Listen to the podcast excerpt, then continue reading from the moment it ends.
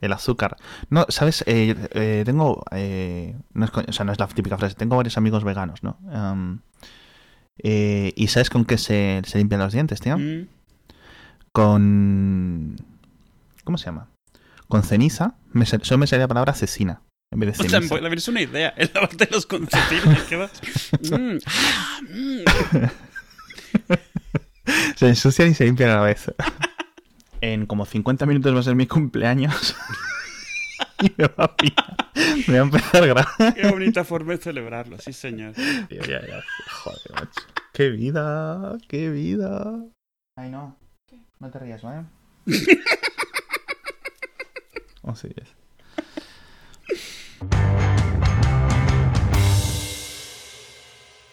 Cuando empezamos hacía falta en junio de 2000... Junio de 2013 ya, ¿eh? Uf. Sinceramente no esperamos nunca que íbamos a hacer tantos episodios. Hemos variado mucho la temática y el de qué cosas hablamos dentro del podcast. Hemos hablado mucho de Apple, mucho de tecnología sobre todo. Hemos hablado de copias de seguridad, hemos hablado de Star Wars, hemos hablado de la Comic Con, hemos hablado de Marvel a mogollón, hemos hablado de cómics, de mangas, de películas, de, de yo qué sé, de mudanzas. Pero bueno, no podemos celebrar el centenario que está en mente todos nuestros oyentes en enero de 2017 sin hablar, por supuesto, del centenario que realmente importa, o que son los 100 años de la invención del pladur. Sí, señor.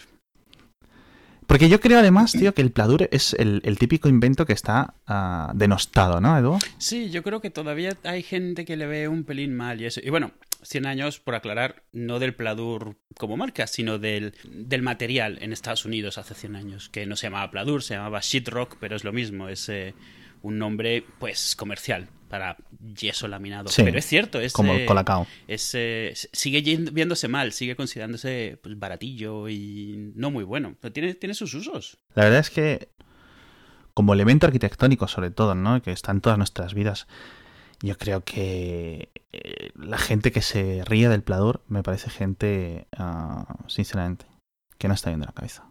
No es- gente que no sabe de lo que le habla y no quiero hablar más de este tipo de cosas porque de verdad que me, me emociono. Es que cuando es algo así, obviamente. Aunque yo creo que la mayoría de nuestros oyentes estarán de acuerdo en que, aunque no se habla mucho de ello, es muy importante. Si te parece, lo que vamos a hacer es empezar con una sección que hace tiempo que, que no hacías esta sección, Mm. que es una de las, la- las secciones que a mí particularmente más, más, más me gustan, me hace falta, que es...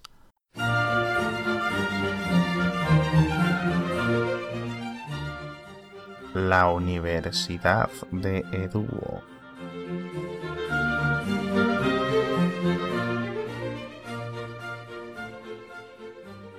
Bueno, como decía, realmente Pladur es una marca registrada, es algo gracioso con todos los países que lo venden en forma importante, que la marca para venderlo siempre como que trata de reflejar lo único que el Pladur no es, que es dureza. El nombre, por ejemplo, aquí es Pladur, que es como de placadura. En México se llama tabla roca.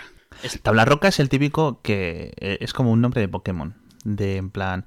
O no, de Pokémon no, o de, de personaje traducido en una serie de anime de los 80 o de los 90. Sí, sí, es como, ¿cómo, cómo hacemos este juego de palabras? ¿Cómo lo...? Hmm. Pero sácalo rápido que tenemos prisa. ¿Cómo se llamaba Yamcha de Dragon Ball en, en el doblaje latino? Tabla Roca. Exacto, muy bien. Eh, y, y bueno, en, en Estados Unidos se llama sheetrock, que significa como roca en hojas, o sea, en láminas, piedra en láminas. Y, y bueno, algo interesante, muy interesante, es que es un invento de una, es una mujer que se llamaba Augustine Saquet hace... El invento original es de hace más de 100 años, pero el nombre y cómo se empezó a comercializar realmente es hace literalmente 100 años, enero de 2017 Exacto. de 1917. Y está bien la historia. En su momento era o había un montón de compañías dedicadas al yeso. Al final de cuentas esto es industria del yeso. Había mucha industria del yeso en Estados Unidos intentando pues eh, ser más porque hay muchísimos depósitos y hay muchísima. Había muchísima producción, pero no Cu- hasta que se inventó el, pladur, iba a decir tabla roca, ya estoy en modo mexicano. Eh, hasta que se inventó el pladur eh, la forma normal de hacer las casas era, bueno, tu estructura de ladrillos completa, o sea, todas las paredes hechas de ello, y luego el proceso de, de enyesado de las paredes, que podía tomar uno o dos meses por casa, y, con el tiempo que eso conllevaba, pues tenía que secar y eran varias capas, y era yeso, en plan, estamos hablando de 10-15 centímetros de yeso, eh, y era la forma normal de hacer las casas, y era muy tardada. Y muy cara, por supuesto. Pero cuando se inventó el, pladur, estamos hablando de los años, eh, empezaban los años 20 en Estados Unidos, donde lo barato estaba todo muy mal visto. Y lo primero que es el pladur es barato en comparación con cualquier otro método de, construcción. Y lo segundo que es es que no es resistente, no tiene pinta de ser algo duradero. Durante muchos años no lo usaba nadie. Eh, todas las compañías de yeso de Estados Unidos se juntaron en una sola, que se, era la, US Gypsum eh, de, de, todos Estados Unidos, y lo estuvo tratando de comercializar. Fue cuando le pusieron el nombre de Sheetrock para tratar de combatir la imagen de que era algo endeble eh, y, de baja calidad, que no lo es, simplemente es un material diferente, pero realmente empezó a venderse de forma muy importante en la Segunda Guerra Mundial porque en la Segunda Guerra Mundial eh, eh, empezaron a pasar dos cosas. Lo primero era que hubo un cambio de mentalidad en Estados Unidos donde cosas baratas, rápidas de usar, que pudieran montarse por gente que no, no muy especializada, se empezó a considerar algo patriótico, no gastando recursos en frivolidades, digamos. O sea, estabas montando casas rápidamente y barato en vez de estar ocupando los recursos del país y el dinero del país en, en, hacerte una casa durante varios meses, las paredes, el yeso que se secase y todo esto. Sí, claro, también es la revolución suburbana, ¿no? La gente que volvía de la guerra. Claro, no, y esa es la otra. Justo después de la guerra, tenemos el, baby boom brutal, donde lo que importaba era poder hacer casas rápido, barato, a la velocidad que se necesitaba para cubrir todas las demandas de todos esos bebés que estaban haciendo. Pero no solo eso, justo después de la guerra se quería que se hiciese eso, pero además que las casas fueran bonitas y tal. Y algo que te permite el Pladur es que se vea bonito, se ve como una pared normal, pero es muy rápido montar una casa que a simple vista se ve como una casa mucho más eh, con mucho más diseño de lo que a lo mejor hubiera sido con el mismo presupuesto si no pudieses usarlo. No, no, sí, tal cual. Y ese fue el gran boom de, del, del Pladur. Y se empezó a utilizar tanto que para la siguiente generación en Estados Unidos, sobre todo, ya era una forma normal de construir. En Estados Unidos es raro que algo no se construya con, con pladur. Con, bueno, el nombre oficial del pladur, por aclararlo, es placa de yeso laminado o PYL. Ahí los americanos lo suelen conocer como el drywall, ¿no? Exacto, en inglés es drywall o plasterboard, que significa pues, hoja de, yeso, realmente. Hoy en día, esas películas que ves donde alguien atraviesa de una patada una pared y eso, realmente no es solo porque sea Trezzo, es que realmente muchas paredes allí, la mayoría de las casas, casi todo lo que son urbanizaciones y edificios, están hechas con pladur. A partir del el último tercio del siglo XX, digamos, empezó a volverse súper común fuera de Estados Unidos. Estados Unidos sigue siendo hoy en día el país número uno productor y consumidor de, de pladur del mundo.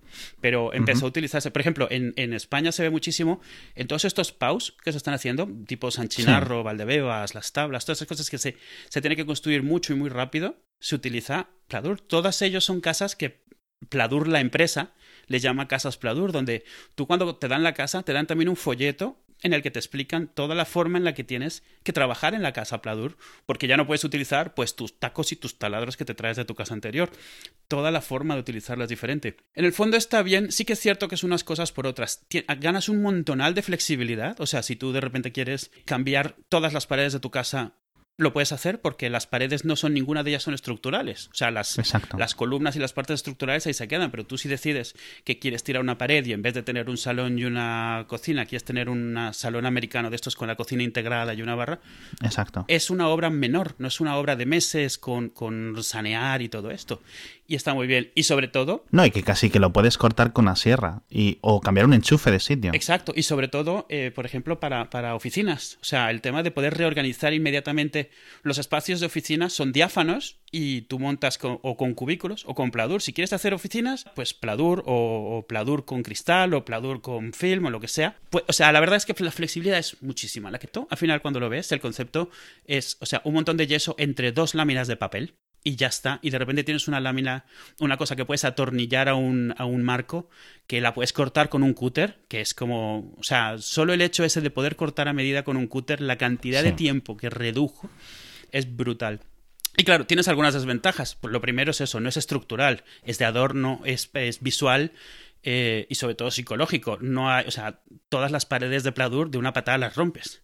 Pero es cierto que se ha montado en, en, un día, se ha montado completa, la puede montar alguien con un entrenamiento prácticamente mínimo, no necesita ser un artesano eh, escayolista, maestro yesero, que le llaman en, México. y lo otro es que, bueno, tiene ciertas desventajas que tienes que saber cuáles son. La primera es eso, no puedes usar un taco, no puedes colgar algo de 40 kilos del techo. Eh, la otra es que el pladur es muy malo para mantener temperatura o para eh, insonorizar. Entonces, dependiendo de para lo que lo vayas a usar, tienes que saberlo para lo que le pones en medio entre una placa de pladur y otra, una placa de pladur y la pared, pues tiene que estar o destinado a reducir ruido o destinado a mantener la temperatura. Y bueno, la otra, eh, la otra desventaja es esa. Tienes que saber las capacidades de lo que cuelgas, tienes que saber, dependiendo del grosor del pladur, hay ciertas cosas que no puedes colgar porque no las soporta. O tienes que distribuir, tienes que eh, comprender el concepto de distribuir el peso y de centro de gravedad de lo que montas. Estas, por ejemplo, estas estanterías de IKEA que están diseñadas para que no se vea que están enganchadas de nada, porque atrás tienen un soporte y eso, pues tienes que saber que no puedes poner cierto peso más allá de cierta distancia en la pared porque el, esa presión pues, puede levantar el yeso. El yeso es súper blando y necesitas herramientas especiales para este tipo de tacos y tal. Pero, en el fondo, eh, es obvio, es obvio que las ventajas han superado con mucho las desventajas, por lo menos cuando la prioridad es precio, rapidez y flexibilidad. Yo, yo creo que si, si Gaudí siguiera vivo, mm. La Sagrada Familia de Barcelona, yo creo que la haría de Pladur. Eh, el Pladur es eh, o sea, sinónimo del siglo XXI para mí. Mm. O sea, fíjate que ya tenía 100 años, pero es un material ah, con tantas posibilidades. Y, bueno, no se sabe, no se suele comentar mucho, pero Pladur, nosotros conocemos las típicas láminas de siempre, pero Pladur como material, de nuevo, aunque la marca lo hace, pero quiero decir, todas las marcas lo hacen, hay Pladur especial con fibras entreveradas para para que aunque haya un incendio, bueno, esa es la otra, algo genial que tiene el Pladur es que es, no es inflamable, es ignífugo. Claro. Lo único que le pasa cuando se empieza a, calentar con fuego es que eventualmente el agua que tiene dentro se vuelve líquida y se evapora y se deshace el, yeso, se deshace, se hace polvo. Y entonces el fuego pasa a la siguiente estancia. Pero mientras tanto, la pared no se incendia, detiene el fuego. Es una pared de, yeso, o sea, no pasa el fuego por ahí. Pero además hay tipos de pladur que tienen eso fibra entreverada para que aunque pase eso, cuando se termine de deshacer el yeso, no se cae la, no se viene abajo la pared, que es, eso es. Y luego hay otros eso que tienes, ese, de nuevo, depende de lo que le mezcles, puede ser. Hay, hay uno muy interesante, un tipo de pladur que tiene metidas ciertas fibras de polímeros que convierten el ruido en calor. Entonces son completamente insonoras y, si estás haciendo mucho ruido la pared se calienta. Es eh, súper interesante para ciertos tipos de uso muy específicos. Del otro lado de la pared no escuchas nada. Por, por, ejemplo, esto todo de las casas antiguas que dicen, no, es que esto es un muro de carga. Mm, Creo que esto es un muro de carga. Tú lo que tienes es un arquitecto incompetente. Los muros son para tirarlos o para moverlos o para poner cuadros o para poner enchufes o para pasar tubos por dentro. Mm. No para cargar el piso, hombre. una sesión muy interesante. Eh, como siempre, Duo. Eh, gracias por enseñarnos tanto. Hemos, recibido muchas, muchas preguntas y cartas sobre esto, entonces espero que esto haya ayudado un poco. Yo creo que la gente se puede pensar que este episodio es de, broma. Sí, podría pensarlo. no lo sé. En fin, tenemos dos preguntas. Si quieres la, leo yo la primera, porque además eh, lleva como un par de semanas en el... Bueno, un par de semanas no, perdón, un par de meses en el, en el correo sin, sin responder, porque digo, bueno, Sé que vamos a acabar haciendo un episodio, entonces quería guardarme todas estas preguntas para, para este episodio. Nos dice Erika. Es, en un proyecto que estoy redactando de una división interior, tengo la duda si puedo emplear Pladur o no. La verdad es que nunca he trabajado con el Pladur sin anclarlo al suelo o al techo, por eso tengo la siguiente duda. ¿Se pueden hacer divisiones interiores sin anclar el Pladur al techo de forma específica? Nos aclara. La razón es que el techo se queda muy alto y no se pueden o no se deben llegar los cerramientos hasta arriba. Luego eh, estoy hablando con ella y me dijo que es para una nave. Es decir, son 6 metros de altura, con lo cual, pues, eso es la, la duda de Erika. Sí, no, una nave espacial, no, es para. Eh, no es para poner pladur en el Enterprise. sea. Me has emocionado. no sé si, la quieres responder tú o la, puedo responder yo. Lo que tú. En general, Erika, la tabiquería de cartón yeso está pensada siempre para ir al techo también. Eh, anclada me refiero, anclada al techo.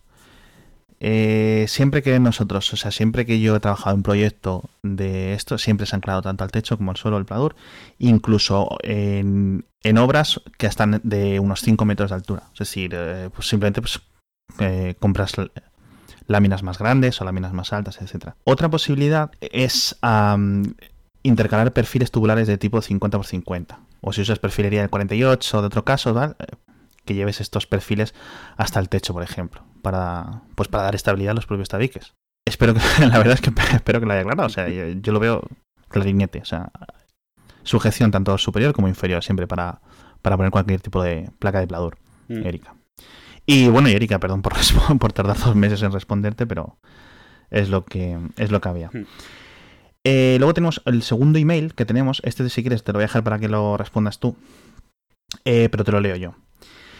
Pregunta. Eh, estoy trabajando en el presupuesto por una vivienda de autopromoción. Tengo una duda con el Pladur, ya que escucho opiniones bastante diferentes. Este es un, chico que escucha nuestro podcast desde hace tiempo, nos dice. dice: Tengo dos opciones. Tabiquería en Pladur de simple con 15 de lana, de roca de 40, ¿vale? 15 de lana con roca de 40. O tabiquería en pladur doble 13 más 13 sin lana de roca para no encarecer demasiado.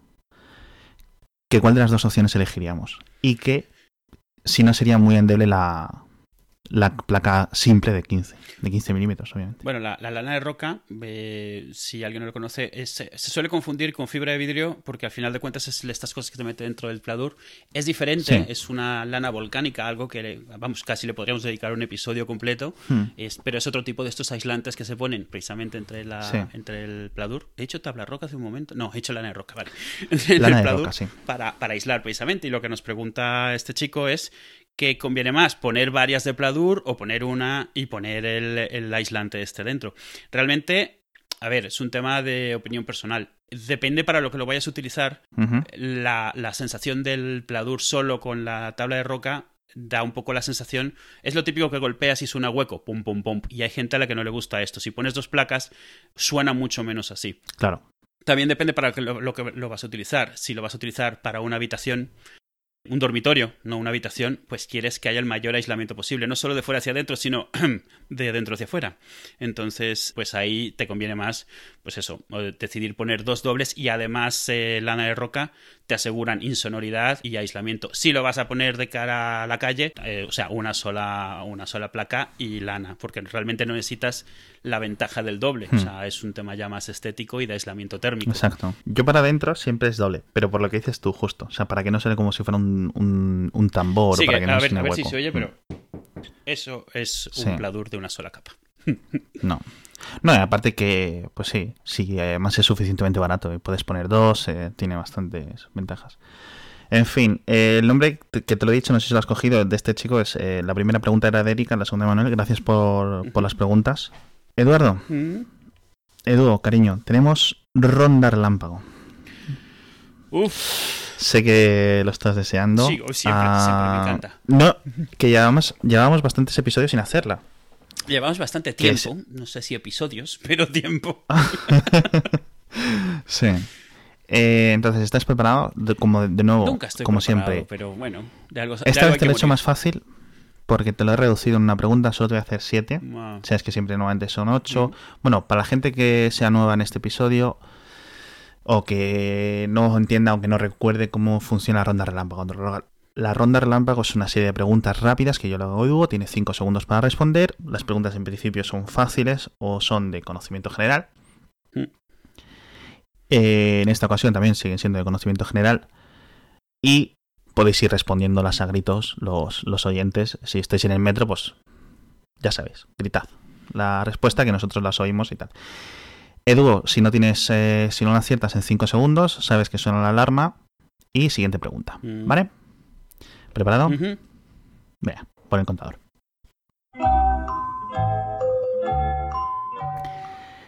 ¿Cuál es el ancho estándar en una plancha de pladur? metro y pico, metro 15, metro 18, metro 20, metro 20. Metro 20, vale. Metro 20. ¿Cuál de estas medidas de grosor en una plancha de estándar de pladur no es un estándar, ¿vale? 10 mm, mm, mm. milímetros, 12,5 milímetros, 15 milímetros y, o 20 milímetros. Espera, estoy haciendo con los dedos. 15, eh, 15, 18, no. 15. Es que hay una. ¿Cuál es la que no es estándar? Ah, ¿15? Rápido, no, 20. Ah. La de estándar es la de 18. Ah, esa es la que. Uf, ya me sonaba el número. ¿Cómo es conocido el pladur de forma común en Centroamérica? Este es fácil, porque lo he dicho antes, tabla roca. Sí, cierto. Entre los, eh, siguiente pregunta. Entre los años 2001 y 2009 se importaron a Estados Unidos de forma masiva láminas de plador que no estaban sujetas a las regulaciones, causando daños a la salud y arquitectura de miles de ciudadanos. ¿Cuál era el país de procedencia de este plador? Mira, no tengo ni idea de la noticia, pero voy a aventurar que era China.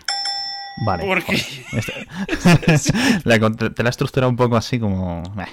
Normalmente te hago preguntas trampa, pero esta es lo contrario de trampa. ¿Cuál es el componente? Bueno, y ya, estas ya tienes que saberlas, ¿vale? Te las he puesto así un poco fáciles porque como son... bueno, facilitas. Mm. ¿Cuál es el componente químico principal del pladur? Eh, sulfato de calcio, hidratado, del agua cristalizada.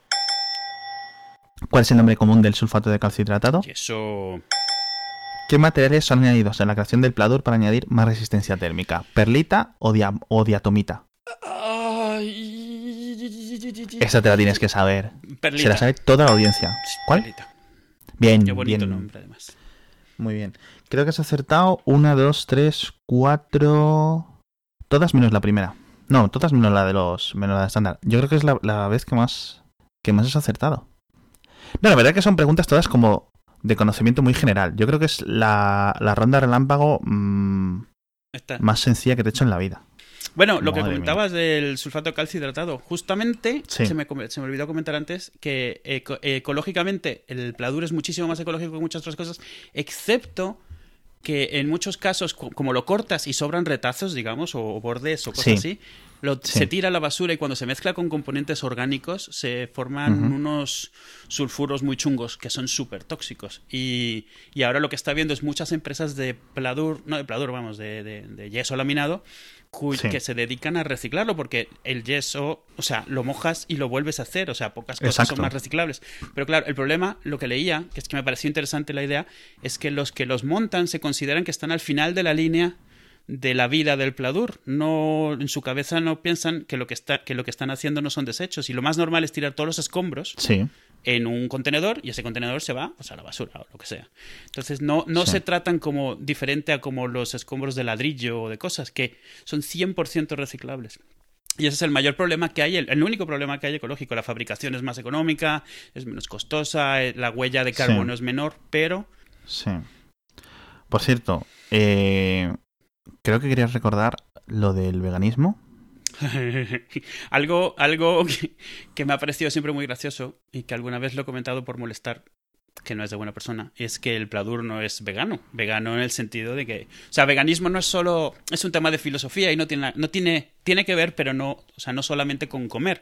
Tiene que ver con. no es exclusivo de lo que comemos. Exacto, tiene más que ver con filosofías de explotación animal y de utilizar, de utilizar productos que vengan directa o indirectamente Sí. de la explotación animal. Y bueno, el Pladur, entre otras cosas, tiene pues eh, ácido estérico y tiene en algunos casos grasas animales que se- son parte del compuesto de estas fibras que comentaba con las que había- a veces viene el Pladur, dependiendo del que sea. O sea, el Pladur, es- estrictamente hablando, no es vegano. Entonces, si tú eres vegano y vives en una casa de Pladur, tu casa no comparte tu filosofía. Eh, co- cosas que no son veganas, neumáticos, Sí. pintura, azúcar, asfalto, o sea, un montón de cosas. Prácticamente todo lo que use glicerina no es vegano. Todo lo que utilice Claro. ácidos estéricos Sí. no es vegano. Sí. Y se usa en muchas cosas, muchas. Pasta de dientes no es vegana. El tema de estos de los veganos, me acuerdo hubo una vez una, una polémica porque Sí. la vainillina, el compuesto químico de la vainilla, Sí. el, que, el que le llamamos Sí. vainilla artificial, que realmente es la- el compuesto químico específico de la vainilla que nos da ese sabor y ese olor, entre otros sitios donde se puede sacar es de glándulas eh, de castor, o sea, glándulas anales de castor. Entonces, No, no, eh, conocimiento básico. Claro. Esto que me cuentas. Entonces, pues bueno, tú estás ahí con tu vainillina, tu bote vainillina, y bueno, ha salido el culo de un castor, a lo mejor, parte de ella, o no, pero bueno, no lo sabes porque no te lo especifican. Todo el tema de los escarabajos y del pladur son cosas que no puedo hacer bromas con ellas. No puedo, no puedo. Eh, Eduardo, para acabar el episodio, por favor, ah, ponme música.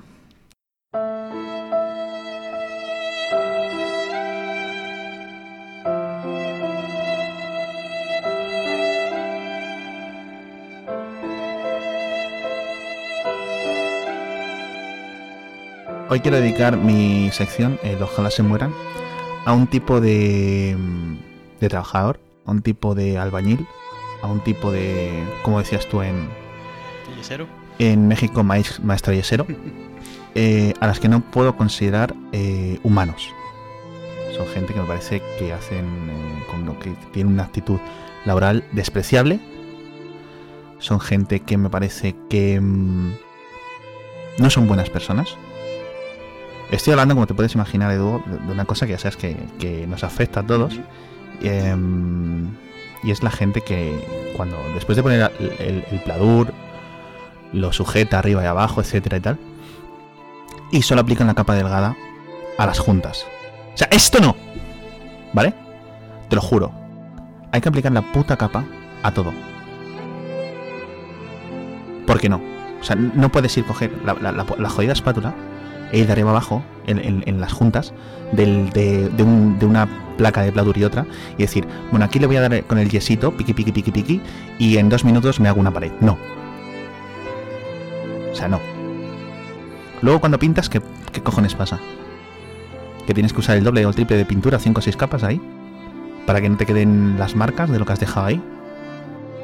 Hijo de puta. Eh, Ojalá se mueran. No, no, no. Hay que dar la capa de yeso encima de todo. Porque es que si no, quedan marcas. Claro, luego esa gente no va a vivir en esa casa. Y no lo va a tener que estar viviendo ahí durante 2, 3, 4, 5, 60 décadas.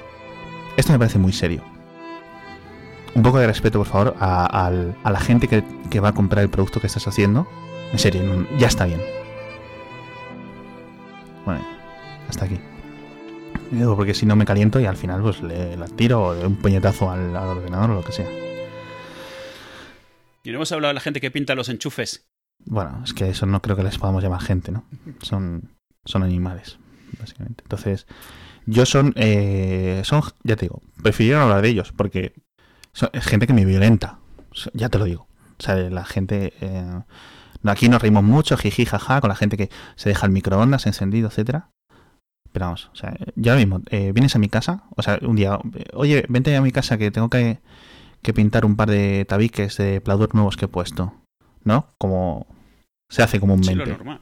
El- el- ¿Te acuerdas que, por ejemplo, viniste en, en septiembre Mm, mm. a poner un par de tabiques de pladur No, en y mi te lo casa? agradezco, nos lo pasamos muy bien. Estuvo bien. Y entonces, claro, te piensas que esa persona es alguien, alguien normal, ¿no? Mm.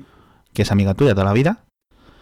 Y le dejas, eh, le dices, mira, haz una cosa, vete pintando tú este, esta parte última, que hay que darle una última capa. Ten cuidado, por favor, con los enchufes, no me los manches, no me los pintes, ponle cinta. Y, y luego cuando te encuentras el, el puto enchufe pintado, y dices, pero vamos a ¿el enchufe es la pared? ¿O no es la pared? Entonces, pues no es la pared, pues no lo pintes, joder. No entiendo nada. En fin. Eh, yo creo que nos podemos despedir por hoy, ¿verdad? Sí, sí, sí. En con esta Muy nota nos despedimos. Adiós. Adiós.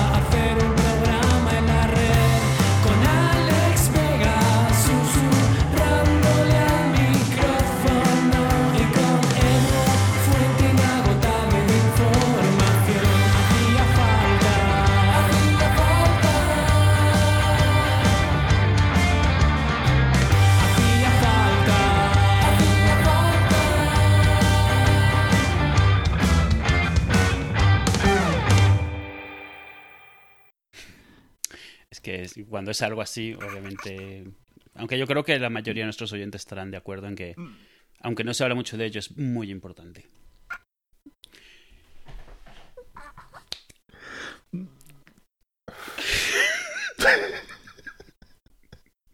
Y eso. A ver, y por último, venga. Vale, bien. Reto superado. Siguiente. A ver, también es cierto que, que sin comer higos te puedes estar un rato. También.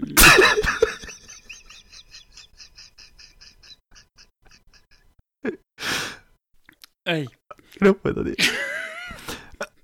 ¿Qué, qué- qué puedes hacer? Pues le, le tiro el vaso a la cara.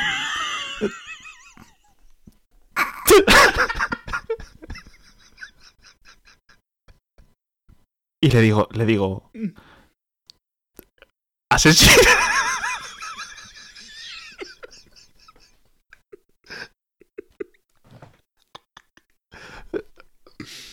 No, no, es que me lo tomo muy en serio. O sea, el, el pladur y. y- el tema. lo- me, me lo tomo todo esto muy en serio, te lo juro. Durante 2, 3, 4, 5, 60 décadas. Bien, no me ha pillado mi cumpleaños hablando del pladur. pero, pero pillado, justito. ¿Cuál es el primer episodio de Hacía Falta? Podcast. El 1.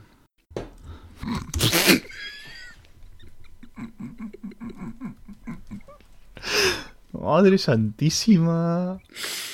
Espera, te lo digo 28 ahora. de junio. ¿Sabes? A eso.